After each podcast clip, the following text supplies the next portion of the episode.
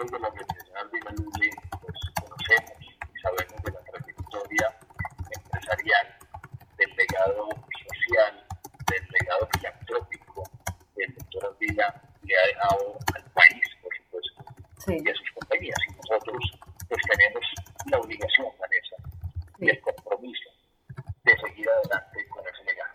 Y es por eso que nosotros hemos decidido que nuestro negocio va a girar en torno a la responsabilidad social y al voluntariado. Y aquí me quiero eh, detener porque esto no es un tema de dar plata, Ajá. y un tema netamente económico, es un tema de contribuir a la sociedad con eh, creatividad, con eh, eh, voluntariado, con eh, hacer presencia eh, en sitios eh, donde la gente lo necesita, escuelas, eh, ancianatos, eh, eh, de pronto lugares de alta vulnerabilidad, eh, darle espacio a discapacitados. Entonces, tenemos una, una cantidad de iniciativas, Vanessa, que esta realmente se ha vuelto nuestra prioridad. Eh, esto es una cosa no solo de compañía, es también una cosa de cada uno de nosotros como empleados. Ok. No estamos esperando que la compañía diga que es que va a invertir millones en esto. Vamos a hacerlo cada uno de nosotros como empleados, como con creatividad. Y le ponía un ejemplo. Sí. Nosotros, en nuestro negocio automotriz, utilizamos canecas de 55 galones eh, de aceite, muchas, las, las cuales se desechaban.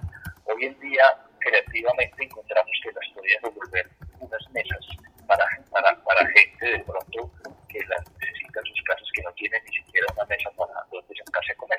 Ok. Entonces las estamos pintando, las estamos adecuando y las, y las vamos, a, las vamos a donar, a,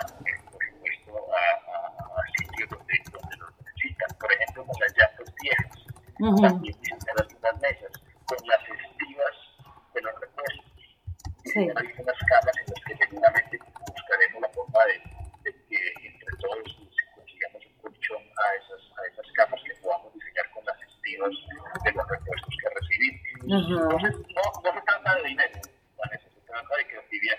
Sí. Y- que seguramente en alguna parte se necesita dinero, pero es, es mucha más creatividad y dedicación ujú. de que la compañía y los empleados sobre todo, nos vinculemos a que este tema de responsabilidad social sea permanente, sea consistente en el tiempo y sea parte de este legado que el doctor Andila nos, nos dejó para, para el futuro.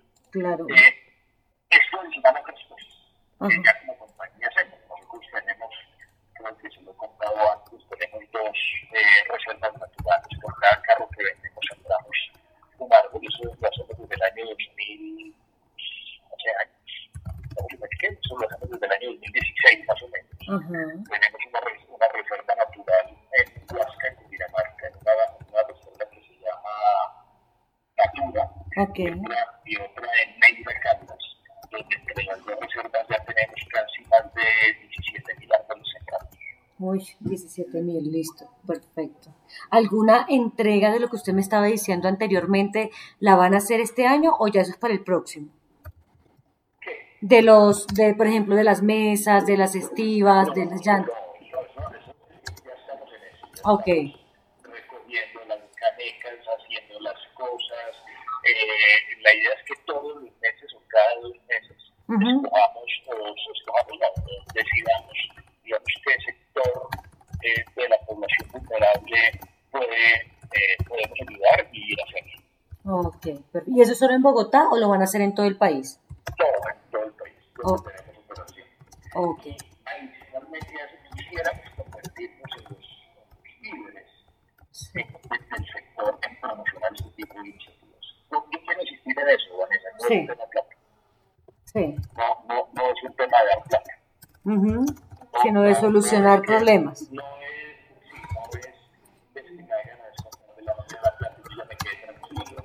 Sí, o, o es que eh, yo doné la plata y ya, ya creo que hice algo por la sociedad de este país que tanto lo necesita. sí. No, es involucrarme un poco más con creatividad, con voluntariado, ir y ver qué es lo que pasa y, y entender las necesidades de la gente.